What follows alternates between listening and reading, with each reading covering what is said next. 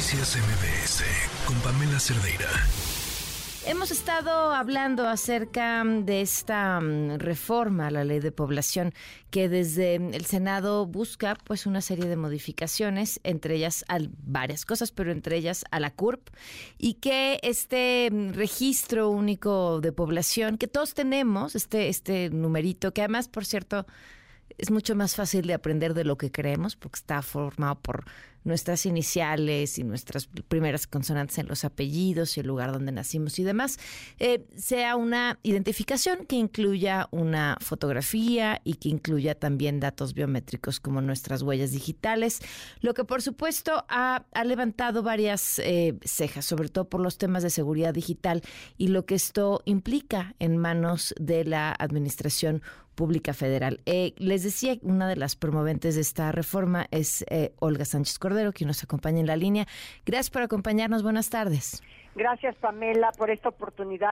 Quiero decirte que esta no es una iniciativa del Ejecutivo, es una iniciativa eh, personal y con Mónica Fernández, la presidenta de la Comisión de Gobernación en el Senado de la República. Y quiero decirte que esta reforma o esta nueva ley, que no es reforma, una nueva ley de población fue construida en su momento desde el principio del sexenio cuando yo estaba en la Secretaría de Gobernación por un extraordinario demógrafo demógrafo que eh, nosotros lo invitamos a participar en el Consejo Nacional de Población, Carlos Echarri. Sí, no, perdón, eh, yo no, no, no comenté que fuera una iniciativa del Ejecutivo Federal. No, no es el Ejecutivo, bueno, pero yo, yo quisiera poner en antecedentes a su auditorio, porque para mí es muy importante que lo sepan. Entonces, cuando él fallece por un accidente verdaderamente lamentable, eh, a los dos años aproximadamente de estar con nosotros en la Secretaría, en la carretera México-Cuernavaca, eh, yo le yo emocionalmente le dije esta ley va a ser una realidad, Carlos, porque tú la construiste y porque y porque en realidad es una ley muy benéfica para la población. Esta ley es una ley que sustituye a la ley general de a la ley general de población o a la ley eh, de población de 1974. O sea, tenemos 50 años, 50 años para modernizar una ley. Entonces, esta ley, por supuesto que contempla la CURP, la CURP con fotografía.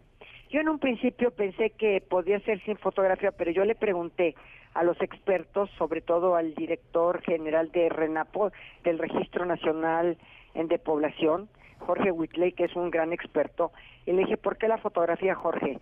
Y me dijo, la fotografía es para el reconocimiento facial, que es lo más importante, porque conforme va, vamos avanzando en la edad, y yo tengo ese problema por, por mi edad de 76 años, ya las huellas digitales se nos van diluyendo.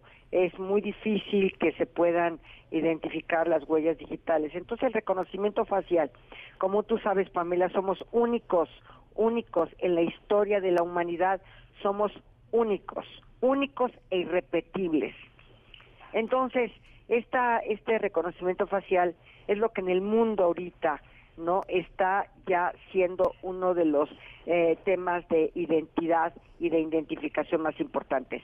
Es muy diferente el derecho humano a la identidad que el derecho a la identificación. Nosotros lo que estamos protegiendo es la identidad. El derecho humano a la identidad, que dicho sea de paso, Pamela, fue el último derecho que se consagró en, en el artículo primero de la Constitución. Así de tan grave fue. Identidad. ¿Qué es identidad? Identidad en todo, en tu origen genético, identidad en tu nacionalidad, identidad en tu preferencia sexual, identidad en tus creencias religiosas, en, identidad en tu en, en, el grupo étnico étnico al que perteneces. Es el derecho humano a la identidad. Y, y te quiero decir que contrario a nuestros adversarios que están cuestionando por qué la CURP con fotografía yo les diría lo siguiente, que no abran una cuenta bancaria, porque ahí tienen todos sus biométricos y son instituciones privadas que por favor tampoco saquen pasaporte, porque entonces van a tener necesidad de dar los biométricos y el reconocimiento facial, entonces que no saquen el pasaporte. que no sean causantes del impuesto sobre la renta, porque el SAT ya tiene sus biométricos, que no sean derechohabientes del IMSS, porque el IMSS ya tiene sus biométricos para ser derechohabientes, pero sobre todo una institución privada como son los bancos, ya tienen sus biométricos, no saquen cuentas bancarias, porque entonces las instituciones privadas van a tener sus biométricos. A ver, me, me, me llama la atención eh, una cosa que me, que me parece delicada en esta conversación. Eh, calificar a quienes han levantado las cejas sobre el uso de biométricos en manos de la Secretaría de Gobernación como adversarios. Me parece que hay eh, dudas genuinas que no tienen que ver con, con la Ah, parte te política. compro las dudas genuinas, te compro las dudas genuinas. Pero los adversarios en contra de la ley, no no adversarios en contra de la de la ideología ni de- de- del, del gobierno. Bueno, ni y, bueno, y también, y, y también, eh, o sea, que, que el SAT tenga, el SAT tiene mis datos biométricos, Claro. pero no los de mis hijos, eh, que A son ver, menores ¿tú de edad. crees? A ver, Pamela, yo tengo nietos, son nietos menores de edad, son 40 millones, millones, 40 millones, no es uno o dos, 40 millones de mexicanos que no tienen que no tienen acceso a la credencial para votar. Y que esa identificación de- para votar era un transitorio de la ley del 74, mientras la Secretaría de Gobernación pudiera tener el Registro Nacional de, de Población. Entonces, 40 millones están fuera, están fuera del derecho humano a la identidad, ¿o qué? ¿O esperamos a que tengan 18 años para poder votar? Pero, pero, pero, pero no, no tienen identidad los niños hoy en este país. Claro que tienen, por eso por eso vamos a darles el derecho humano a la identidad. Es decir, a ver, 40 millones de mexicanas y mexicanos no tienen credencial para votar, por aquellos que dicen que la credencial para votar sigue siendo el documento eh, maestro, digamos, para identificarse. Y 40 millones que no han llegado a los 18 años, ¿qué vas a hacer con ellos, Pamela? Pues hoy, tienen, hoy son identificables, o sea, me, me- ¿Cómo? ¿Cómo? ¿Cómo el Estado puede proteger la trata de niños? ¿Cómo el Estado puede proteger la pornografía infantil? ¿Cómo el Estado puede proteger la venta de órganos? Con ¿Cómo una puede con fotografía. Con una CURP con fotografía va a resolver esos problemas. Mira, mira, yo pregunté, yo le pregunté, yo fui la primera que dije, ¿por qué con fotografía? Se lo pregunté al director del RENAPO. Le dije, oye, a ver, explícame por qué con fotografía. Y me dijo, porque si no tenemos la fotografía, no tenemos el reconocimiento facial. No, no, no, no, eso lo entendí, pero, pero regreso a la pregunta.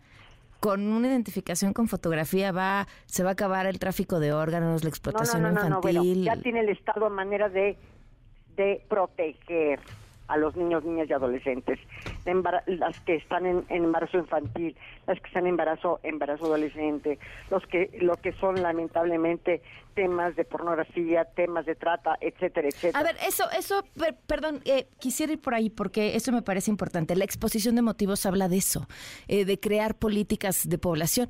No, no tenemos ya esos datos. El INEGI no nos da ya esos datos para saber en dónde están, quiénes y qué necesitan. No, no, no, a ver, a ver, a ver, el INEGI no es un registro nacional de población. No, no, no, no, no, no, no. Pero el INEGI nos da ya hoy datos estadísticos que permiten da- crear a ver, nos políticas públicas. datos Nos da estos datos estadísticos y nos da encuestas. De ninguna manera nos da el Registro Nacional de Población. No sabemos cuántos mexicanas y mexicanos tenemos en nuestro país porque hay algunas que ni siquiera tienen acta de nacimiento, mi querida Pamela. No sabemos cuántos mexicanos y mexicanas hay en nuestro país. Tampoco. ¿Por qué? Porque hay muchos que no están registrados. En las zonas rurales hay muchas mexicanas y mexicanos que no tienen acta de nacimiento y por lo tanto tampoco tienen acta de defunción porque nacen y mueren sin actas y sin Bueno, reconocimiento pero, del pero, Estado. el, pero el acta no es eh, función del INEGI, el acta es función de los registros civiles. ¿Por qué Bueno, habría- pero es estamos caminando con los registros civiles. Mira, yo fui secretaria de Gobernación tres años y a mí me preocupaba mucho el derecho humano a la identidad, que no a la identificación, por más que quieran decir que es identificación. No, el derecho humano a la identidad. Y este derecho humano a la identidad va muy aparejado con el acta de nacimiento y con los registros civiles. ¿Por qué con el acta de nacimiento y los registros civiles? Porque hay todavía zonas en el país donde no tienen el registro civil y donde no tenemos registrados los niños y niñas que nacen. Ahora, ¿qué hay sobre esta eh, preocupación de que sea eh, la, se- sería la Secretaría de Gobernación quien resguarde estos datos? Bueno, pues entonces que lo resguarden las empresas privadas como el banco, ¿no? Para poder resguardar un instituto bueno, bueno, autónomo. Vamos a decir, o sea, vamos a estar en esa línea, Parimela, pues que lo resguarden los bancos. No estoy Si ya cuando preguntando. una cuenta bancaria, si ya cuando abres una cuenta bancaria ya te tienen verdaderamente con, con hasta con no solamente biométricos, sino con reconocimiento facial, pues no abras una cuenta bancaria, mi pero, querida pero Pamela. ¿por qué el enojo, Olga? No, no, no está en el enojo. Es que tú me estás cuestionando cosas que son tan obvias. Pues es mi trabajo. Preguntar, gracias. por eso pregunto. Gracias, Pamela. No me enojo, ¿eh? Simplemente es, a ver, simplemente es una cuestión que me sale de adentro, de, de, mi, de mi interés y de mi compromiso con los menores de edad. Bueno, ¿qué, qué va a pasar? Porque ahora lo, lo frenaron, eh, regresa a comisiones. No, no ¿Qué regresa a comisiones, vamos a hacer reservas. Ok. ¿Y qué incluirán estas reservas o Mira. cuáles son las cosas que van a observar? Ah, Mira, muchas de las que son atendibles, de las críticas que hemos recibido, de las críticas que hemos recibido, muchas son atendibles. Por ejemplo, ¿quién va a ser el custodio de los de lo- del Registro Nacional de Población? Por ejemplo, este, cómo vamos a caminar con los registros civiles. O sea, tenemos algunas, algunas, este, a- a- a- algunos temas que pudieran ser eh, eh, atendibles y precisados en la ley para que tampoco sean declarados inconstitucionales algunos artículos. Ok.